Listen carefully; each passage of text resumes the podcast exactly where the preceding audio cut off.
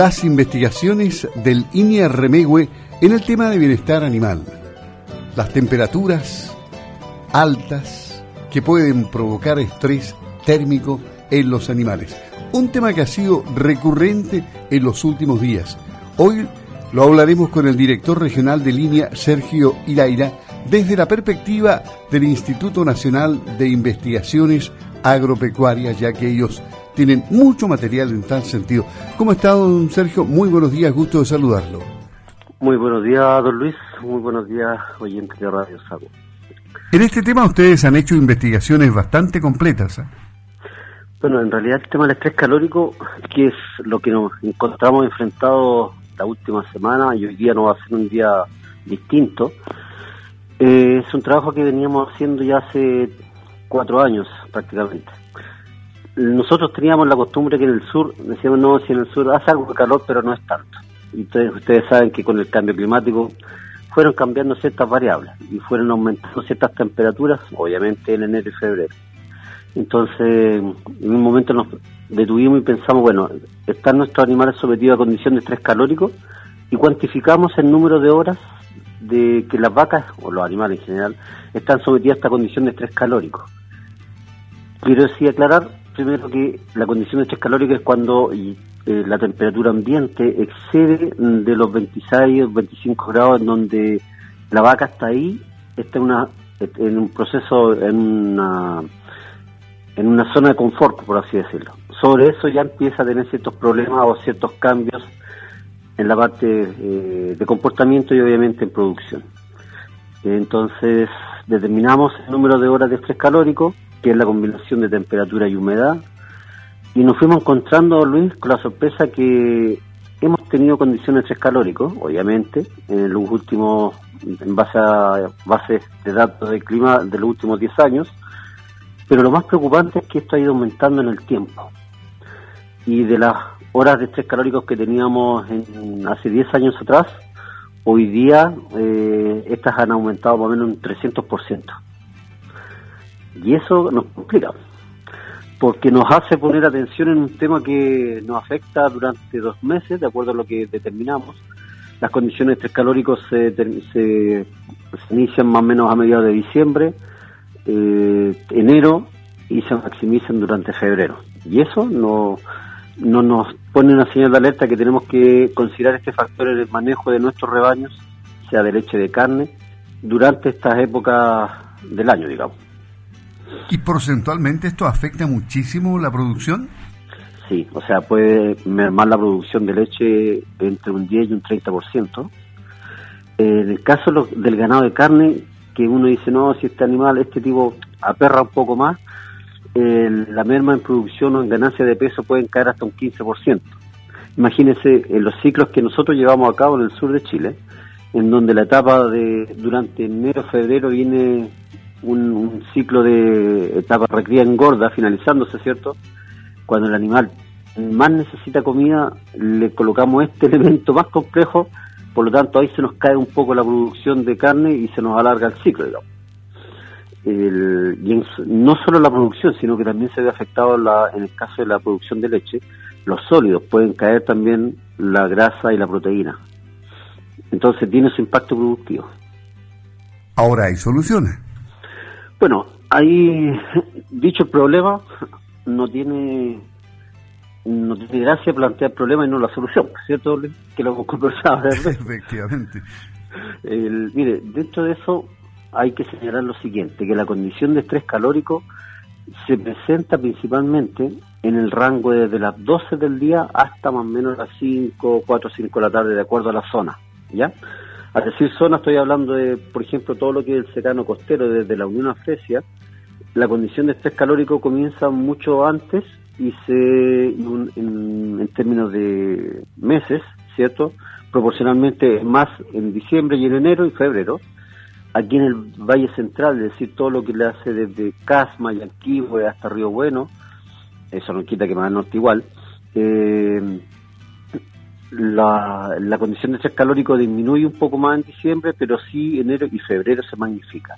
Y la precordillera andina, que normalmente uno dice, no, si es más fresco, el sector de los lagos que va desde Villarrica hasta Puerto Varas en enero se comienza a aparecer y en febrero aparece mucho más fuerte. Y dentro de eso, lo más interesante es que, como le decía, entre las 12, 11 de la mañana hasta las 3, 4 de la tarde es cuando se presenta esto. Entonces, es ahí donde yo tengo que poner el foco de mi solución. Y en ese rango de hora tenemos que tener claro que todos los lecheros mantienen sus vacas en una condición, ¿cierto?, en el patio de espera por dos horas, una hora, en ese, en ese horario. Por lo tanto, una de las medidas que hay que tomar, y la más simple hoy día, es poder colocar una malla Rachel o una, una medida de asombramiento en el patio de espera de las vacas, de manera que, además de tener el calor, estar sobre un, piso de cemento caliente, están todas las vacas juntas, entonces usted entenderá que la condición de calor es muy alta. Y eso significa que si yo le coloco esta malla, me permite ya bajar un poco la condición de, calor extremo que pudiera tener. Ustedes han hecho experimentos también con sombreaderos móviles, me contaba, ¿no? Sí. El, antes de pasar al móvil, simplemente decir que si el hecho que yo coloque solo esta malla me permite un aumento de producción de un litro de leche por vaca en los días que tengo calor. O sea que esta condición es más extrema, es decir, una malla que hoy día me cuesta súper barato, hacer esa instalación y tenerla durante diciembre, enero y febrero, obviamente que tiene un impacto en términos de producción de leche, es una inversión que se paga. La otra opción, bueno, también en el patio hemos evaluado la posibilidad de colocar ventiladores, eh, aspersores de una gota muy fina, no es regar las vacas, sino que es levemente eh, aplicar algo de calor de manera que las refresque. Y todo eso tiene un impacto en términos de producción, es decir, si con sombra me está generando un delta de un litro y algo, con ventiladores o aspersores estoy generando ya más o menos 1,8, 2 litros. Entonces entenderá don Luis que en este día de hoy, o el de ayer, en, de las vacas, en alguna lechería que estuvimos visitando, eh, las vacas sí se sentían muy con mucho calor. Eh, es una medida que se puede pagar, digamos. Pero la mínima es coloque una malla Rachel y con eso, con eso ya estamos felices. Pero también el potrero es interesante porque colocar alguna medida de mitigación, porque hoy día como le decía, está en el rango de las 11, 12 del día hasta las 5 de la tarde. Eh, lo interesante es que la vaca también tenga sombra en el potrero, porque con mucho calor la vaca no come, deja de rumiar. Y eso tiene un problema, si no come, obviamente tiene un impacto en producción. Y si no rumia, también tiene un problema en nutrición porque empieza a generar ciertos problemas, pudiera llegar a generar acidosis. Entonces lo que hemos puesto, hemos instalado unos eh, sombreaderos móviles que acompañan al lote de vacas que lo vamos moviendo cada dos días y hay que cambiar un poco la estrategia de, de, pastoreo de manera no estarlo moviendo todos los días, de manera que la vaca más come y después viene a hacer el proceso de rumia o se echa debajo de la sombra, digamos. Y ese lo va, lo va acompañando. Eh, eso lo hemos estado instalando en esta última semana, estamos en un proceso de evaluación y obviamente uno cuando va a mirar y hay potreros que hoy día bajo una condición de establecer, riesgo, los árboles han salido. Entonces no tienen dónde protegerse las vacas los animales del sol. Y estos sombreaderos móviles me permiten hacer este, este manejo de mejor bienestar animal. ¿Y esos sombreaderos móviles qué costo más o menos tienen? ¿De qué material están hechos? Esto está hecho de fierro, simplemente y, arriba una malla Rachel. Es súper simple. Eh, y que tiene que ser una estructura suficientemente rígida para que me permita el desplazarlo. Eh, hemos hecho un sistema de como de trineo, de manera que se ajusta a la eh, irregularidad del terreno que puede tener, de manera que si lo muevo no tiene problema en su estructura, no sufre tanto, digamos, la estructura hacia arriba. Y es una estructura liviana, obviamente, pero lo mejor es que usted la mueve, la desplaza y la puede colocar en cualquier lugar y la vaca va y se echa debajo. Así que es una medida ante la falta de árboles poder tener estas sombras portátiles en el potrero, porque también cuantificamos en un momento el hecho que solamente tengan sombra eh, en el potrero y tenemos una diferencia también de un litro dos, un litro y medio de acuerdo al día. Es decir, la vaca, cuál era el comportamiento, iba en la mañana, comía y cuando ya el sol comenzaba a esa hora a las 11 a, dar más intensidad, volvían y se echaban a la sombra, versus el otro lote que no tenía sombra por ningún lado. Y ahí cuantificamos esa, de diferencia, un litro y medio, casi dos litros en algunos momentos, por lo tanto, eso nos hace pensar, ok, no es solamente el momento de la sala de espera, sino también durante el transcurso de la mañana. O sea, hay que hacer la inversión porque está claro que se aumenta la producción y para qué perder plata si con mínima inversión se soluciona el problema. O sea, el negocio, mi negocio es las vacas. Tengo que cuidar ese motorcito y ese motor hoy día significa que tengo que evitar que se exponga a una condición extrema de calor y eh, la inversión, como dice usted, se paga porque pensemos que no es solamente hoy día ni mañana ni la semana pasada, digamos. Es durante, desde mediados de diciembre hasta fines de enero, incluso marzo algunos días, en que se, expresa, se presenta esta condición de estrés calórico. Por lo tanto, eh, no es que la vaya a ocupar solamente dos tres días, es un tema de en un periodo más largo. Y esa después la guardo y la vuelvo a utilizar el año siguiente, entonces tiene su impacto. Y lo otro, Luis, no solo las vacas, los terneros también. Y una medida importante es que tengan suficiente agua disponible. Y ojalá estén en los lugares sombríos de manera que la, la vaca sienta gusto ir a tomar agua, no sea una aguatilla, digamos. Por lo tanto, sombra, agua es importante para la vaca. Este, este, problema no solo se vive en Chile, se vive en el mundo, digamos. Si, si miramos al lado aquí en Argentina, donde tienen 40, 42 grados fácil, y, y, no tienen los sombraderos que hay en Chile con, con, con los árboles y arbustos, eh, se mueren los animales, ¿no? Claro, nosotros estuvimos mirando en una visita que tuvimos la oportunidad de visitar Uruguay en este, esta época y ahí nos dimos cuenta que ellos tienen, imagínense, tienen 38, 40 grados y ahí sí que lo hace automático, o sea, necesario y urgente tener esos sombreaderos y ellos tienen un patio grande donde colocan ahí su sombra y ahí forrajean las vacas porque durante el día la vaca con el calor no se mueve para ningún lado, digamos.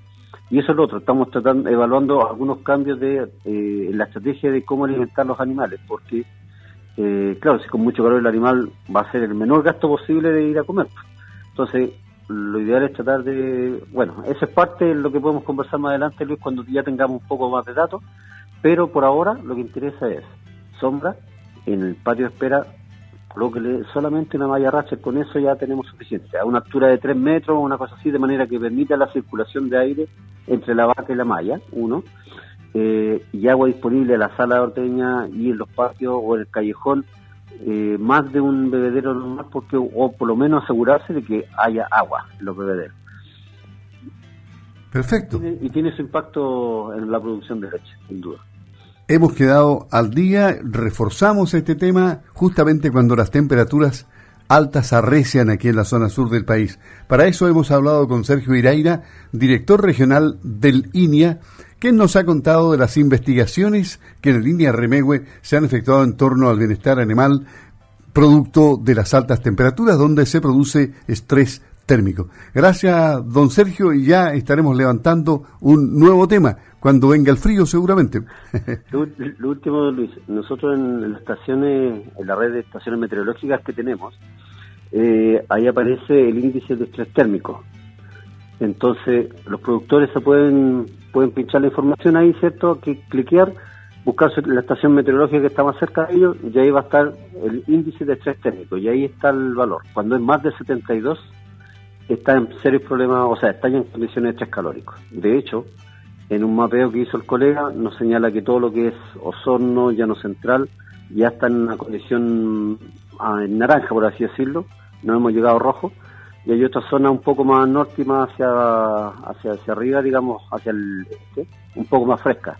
Pero les invito a que visiten esa, esa eh, página web y ahí podrán tener más información al respecto.